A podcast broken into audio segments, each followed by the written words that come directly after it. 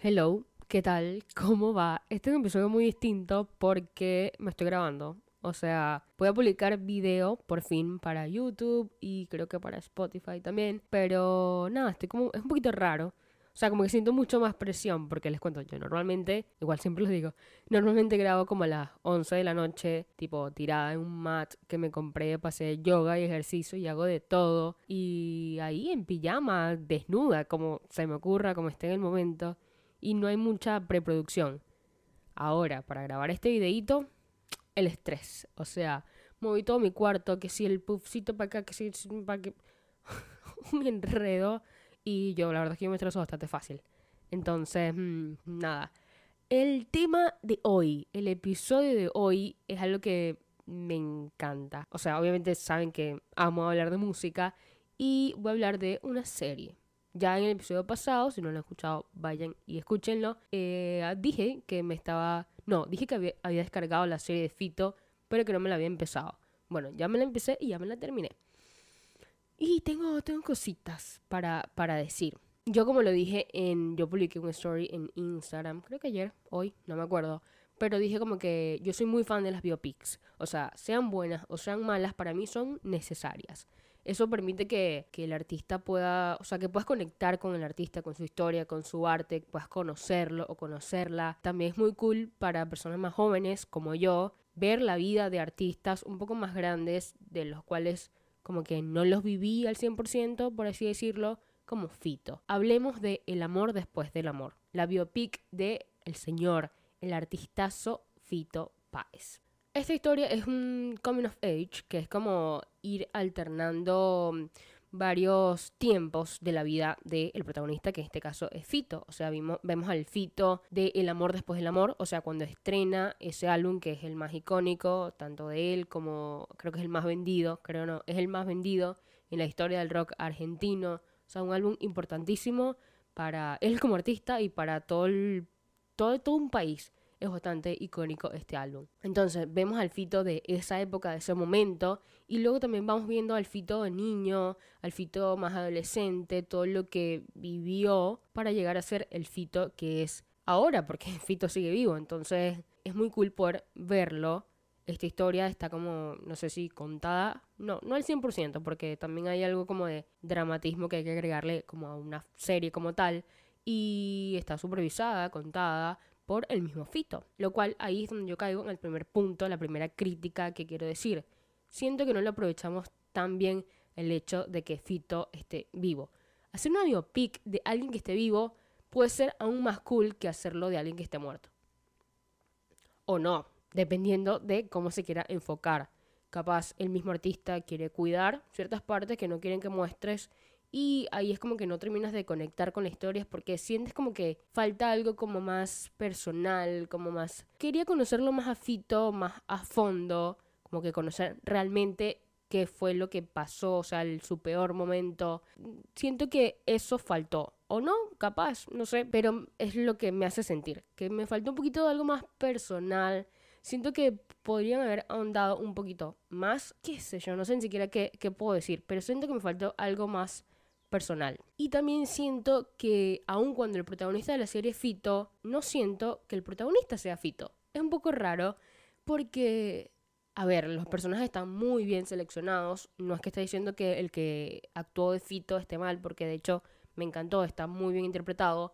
Pero él no sentí que se, llevaba todos los aplausos de la serie. Yo creo que mm, hay un gran protagonista de El amor después del amor y es el vínculo que tenía Fito con otros grandes artistas de la época. Por ejemplo, se ve muy bien reflejada la relación que tuvo con el Flaco Spinetta, con Charlie García, con Baglietto, con Fabiana Cantilo, que no la quiero, no quiero hablar tanto de Fabiana Cantilo porque lo quiero dejar para lo último, porque para mí es lo mejor. Pero creo que algo que tomó mucho protagonismo en esta serie es, sí, esos vínculos que tenían con estos, estos personajes que fueron fundamental, muy importante para que Fito logre la carrera que tiene hoy. No estoy diciendo que no hubiese sido Fito Páez sin la ayuda de Charlie García, sin la ayuda de No, no estoy diciendo eso porque Fito iba a ser Fito porque es Fito y no hay duda de que su talento no lo iba a llevar a donde está hoy. Pero sí, sí es muy importante para la historia de su vida y de su carrera artística. Pero vimos que sí fueron bastante como detallistas en estas relaciones que tenía con cada uno de estos,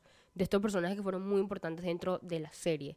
Imagínense lo que habrá sido en su vida personal también. Pero también hay otra cosa que se me quedó a medias. Siento que el cierre de esos vínculos, o sea, vimos como cuando terminó su relación con Fabiana Cantilo, fue como, y de repente estaba viendo la serie y decía, ah, pero ¿qué pasó con Fabiana? Ahí terminó, después ah, volvió y apareció Fabiana. Mm, sentí un poco más o menos también lo mismo con Charlie. Y bueno, terminó de grabar eh, Clicks se fue de gira. Todo el mundo ya sabía quién era Fito y gritaban Fito, Fito, Fito, Fito. Y Charlie lo puso de espaldas en los conciertos. Entonces, me quedaron muchas preguntas, tipo, ¿cómo era realmente la relación con Charlie?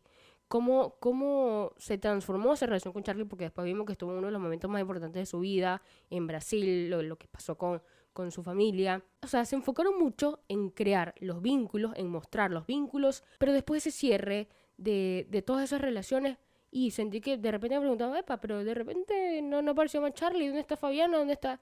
Y creo que no debería pasar. Siento que, que, que me faltaba un poco de cierre. Y no solamente en, en, este, en estas relaciones que tenía con estos personajes, sino también en el contexto.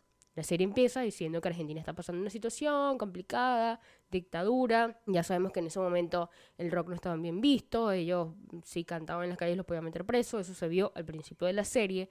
Pero después yo dije, ¿qué pasó? Ya se acabó la dictadura, ¿qué pasó? Ya pueden salir, cantar.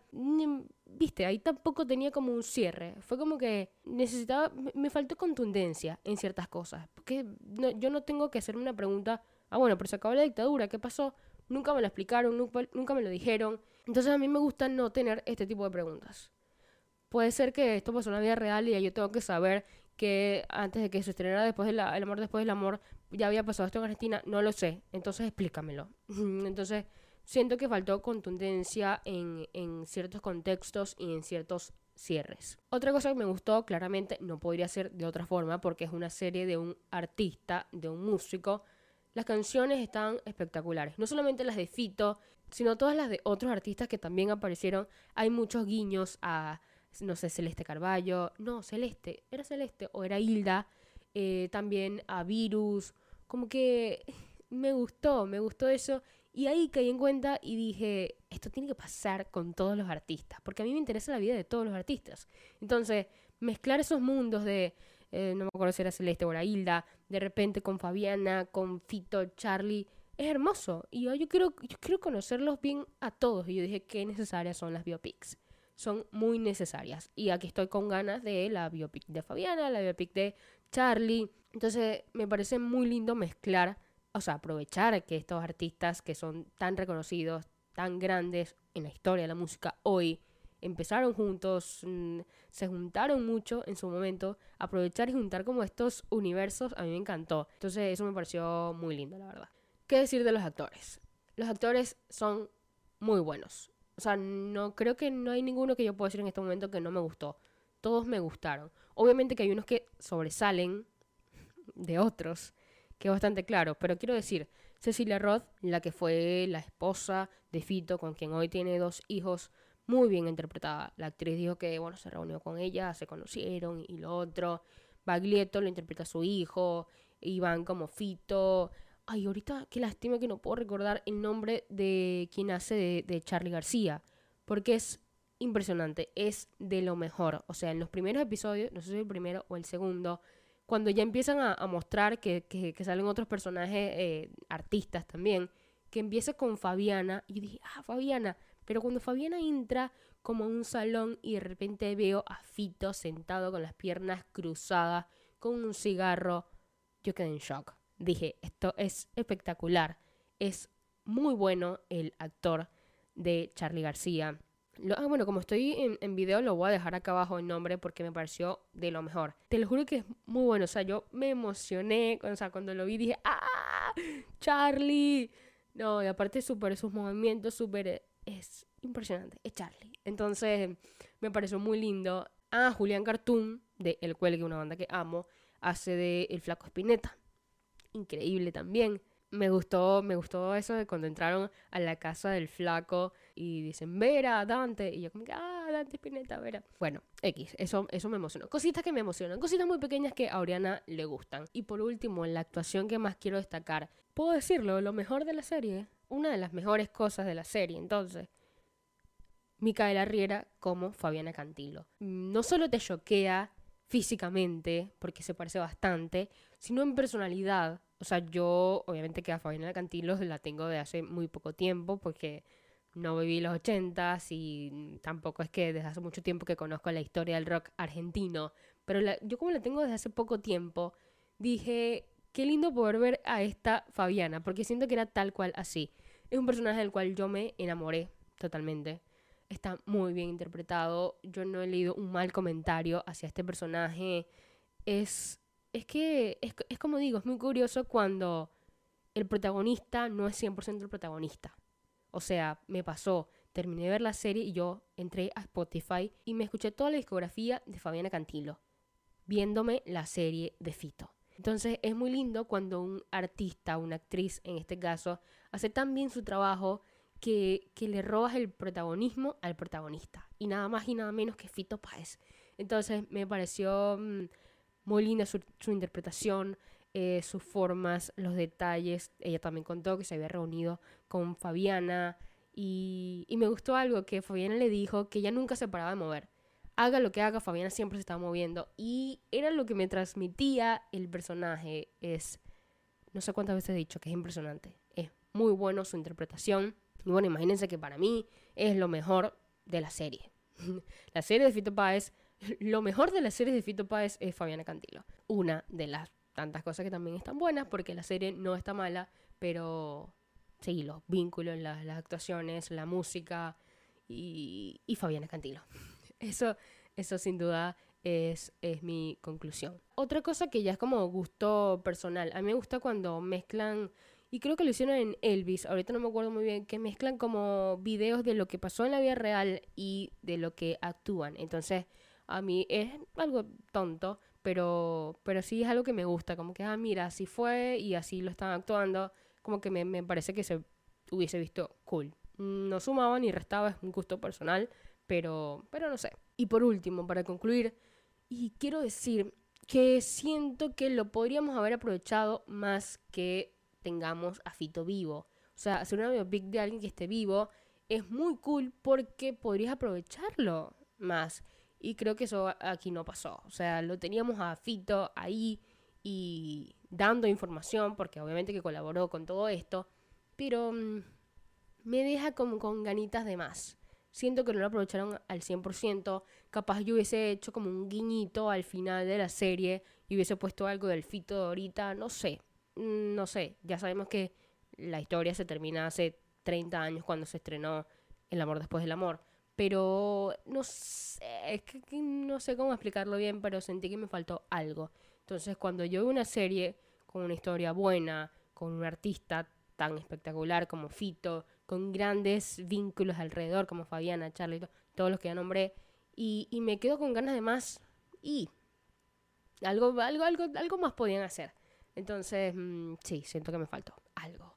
Lo cual no quita que yo la recomiende. Por favor, vean El amor después del amor.